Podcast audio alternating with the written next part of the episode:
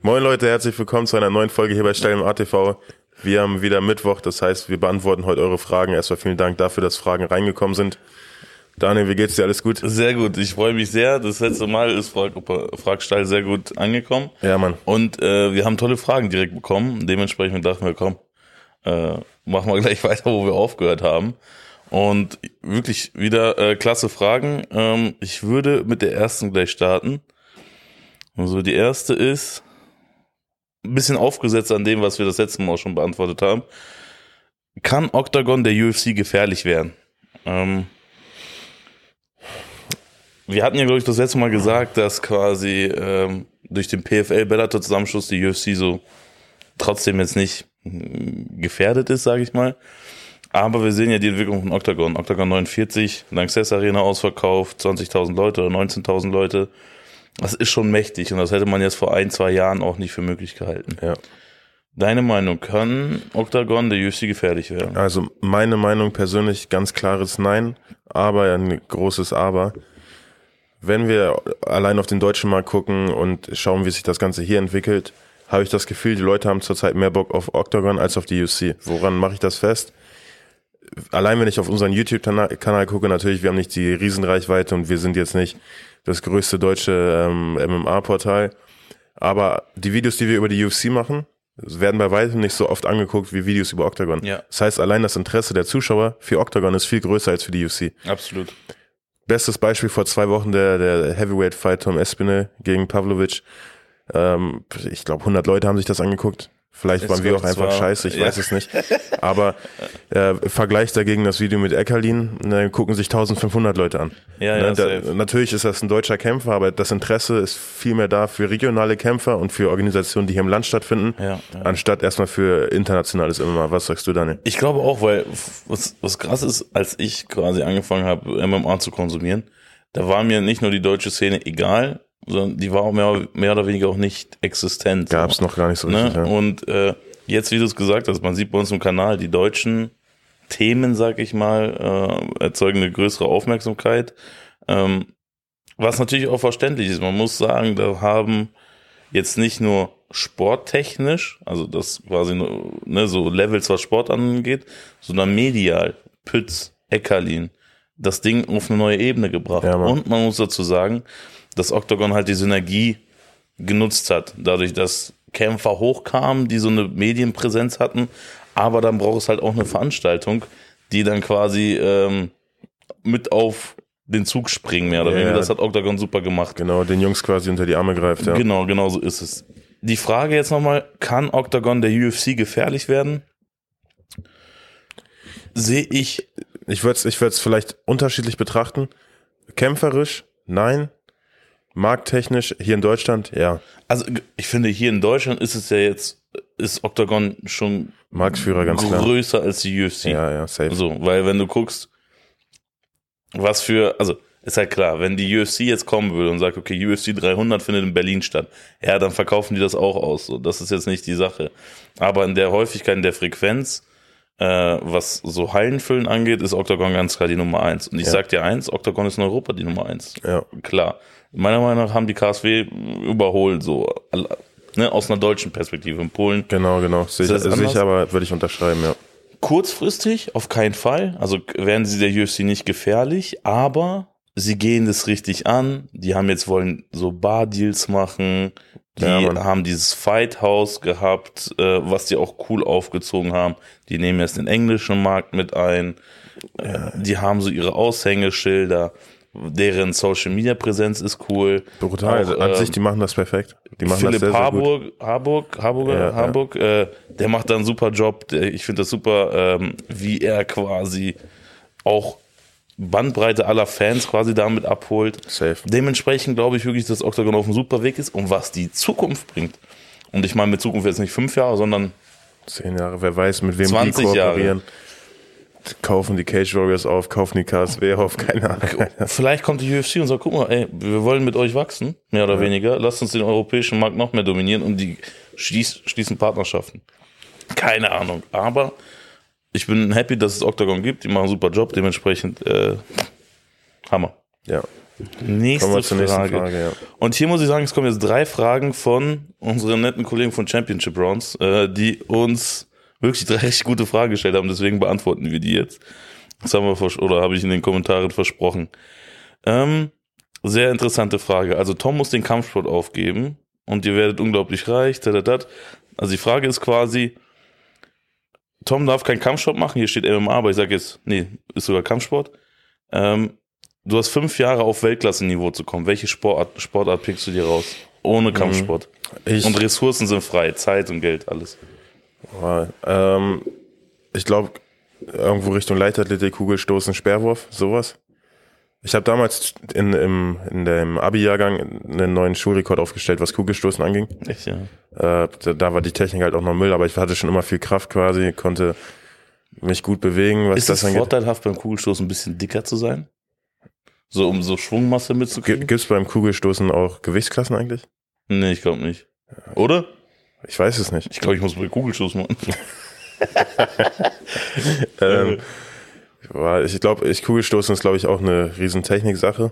Also man, vielleicht um auszuschließen, man braucht sowas natürlich, was deiner Physis eher entspricht. Du wirst jetzt kein Marathonläufer. Also, ich vielleicht, aber du auf jeden Fall nicht mehr. Nee, du kannst auch Sprinter werden, Ja. aber da ist bei mir Hopfen und Malz verloren. Äh, was ist mit so Reißen und Stoßen und so? Weil das machst du jetzt häufig im Training. Ja, ähm, So Matthias Steiner 2.0. ist die Frage. Natürlich, Kraft habe ich auch, Technik wird immer besser, aber ob ich aufs Weltniveau schaffe im Vergleich zu Leuten, die das schon seit zehn Jahren machen und ich fange jetzt erst an. Ich, ich glaube, ich, ich glaube, du schaffst es in keiner Sportart. In fünf Jahren auf Weltklasse-Niveau zu kommen. Äh, außer es ist eine Sportart, die so äh, scheiße ist, dass das kaum einer macht. Ja, so.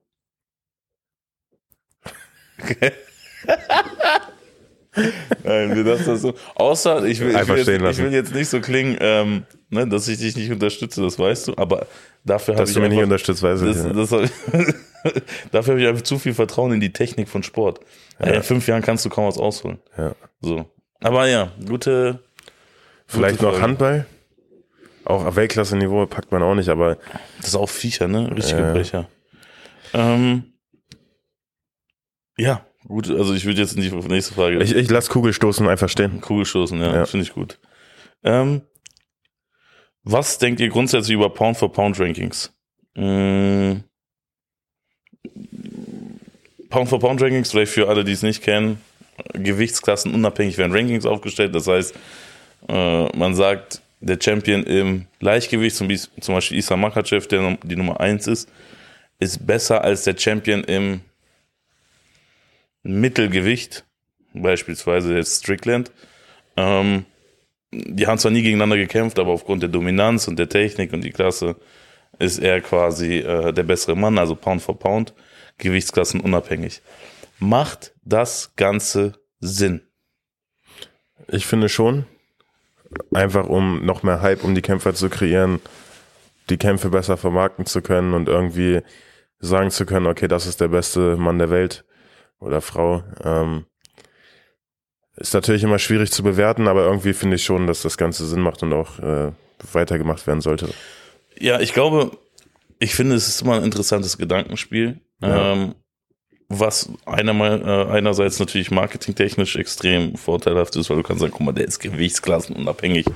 Die Nummer eins. Safe, so, das, ist, ja. das ist mega äh, krass. Was man halt trotzdem nicht unterschätzen darf, und ich glaube, das hatten wir auch mal in der Folge.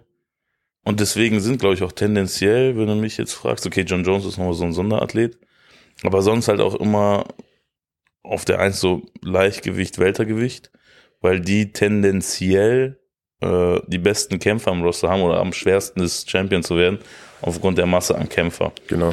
Ähm, aber ich, ich finde das immer so ein bisschen schwer, also schwer zu, auch zu formulieren jetzt, weil es gibt natürlich auch bestimmte physische Voraussetzungen, die zum Beispiel ein Leichtgewicht oder wo es ein Leichtgewicht einfacher hat, Techniken zu üben, Häufigkeit an Training, zum Beispiel ein Schwergewicht ist es viel, viel schwerer, Trainingspartner zu finden, dann auch quasi äh, bestimmte Abläufe zu machen, weil du einfach physisch eingeschränkter bist und deswegen wird oder ist es für ein Schwergewicht schwerer, jemals so technisch zu werden wie für ein Leichtgewicht. Vollkommen richtig. Weißt du? Aber dafür habt ihr weniger Konkurrenz. Das sind viele Faktoren, die da so reinspielen. Lange Rede, gar, lange Rede, gar keinen Sinn eigentlich. Äh, macht Sinn, ist cool. und das war dumm Abzug Digga. Ich habe mich einfach voll, ich habe angefangen Ich habe irgendwann aufgehört zuzuhören. Du wusstest einfach nicht, wo ich damit hin will, Alter. Ja, auf, scheiße. Nein, aber macht auf jeden Fall Sinn. Safe. Pound for Pound Ranking sehr interessant. Ähm, damit wir, damit wir hier zur letzten Frage kommen und die ist so ein bisschen Kampfsport unabhängiger, würde ich jetzt sagen. Ähm, hier wird auf Seven Wars Wild referiert, also wo man quasi in der Wildnis überleben muss. Ähm, du hast, du darfst drei Kämpfer mitnehmen, quasi um zu überleben. Welche drei MMA-Kämpfer würdest du mitnehmen? Ich glaube Max Holzer, damit es nicht langweilig wird. ja, safe. Sehr guter Call. ähm, egal, wenn es zwei Wochen sind, auf jeden Fall, ich werde keine Langeweile haben. ja, safe. Mm. Peter Sobotta. Ich glaube, der ist auch hart naturverbunden, geht für Bergsteigen und so weiter. Und äh, weiß nicht, seine Art, ich glaube, mit ihm könnte ich auch zwei Wochen einfach nur in einem Absolut. Zimmer hocken und mich unterhalten. Ähm, und ich glaube, einen Stefan Pütz, Stimmt, Alter. Ja, einfach weil der, eigentlich gehört der in so ein Format. ja, ja, Ähm, der ist ja eh komplett durch. Ja aber nur Natur. also positiv gemeint, alles ja, der hat sich die positiv. Hände abfrieren lassen. Ich wollte gerade sagen, also ähm, ich glaube, das wäre eine geile Kombi, Alter. Ja, safe. Was sagst du, wen nimmst du mit? Ich nehme jeden Es Fall. gibt drei ist schon echt wenig. Es gibt so viele coole Leute, die mitkommen müssten eigentlich. Also erstmal nehme ich Alex Pereira mit. Ich meine, der kommt aus dem Dschungel. So, das ist ja, ja, so ein, okay, ich habe ich hab noch der ist ja Deutsch so ein geguckt. ja. äh, Dschungeltyp. Ich weiß gar nicht, nach Unterhaltung musst du Max Holzer mitnehmen, ne? So damit da auf jeden Fall äh, keine Langeweile eintritt. Sonst, boah, weiß ich nicht, Alter. Enganu, weil wegen Angriff und so, dann kann er kämpfen. Der ist der wahrscheinlich stärkste Mann der Welt. Sorry, no front, aber der ist schon ein krasser Typ. Ja. Ja, das wäre meine, das wäre meine drei. Max Holzer, Engano und Pereira. Pereira. Ja, ist ein stabil, stabiles Trio. Ja, Mann. Ist gut. Dementsprechend, das war Frag Stahl, Leute. Äh, schreibt weiter eure Fragen rein und dann beantworten wir die so gut wie es geht oder halt auch nicht. Dementsprechend abonniert den Kanal, folgt über Instagram und dann sehen wir uns bald wieder. Ciao. Bis dann, ciao.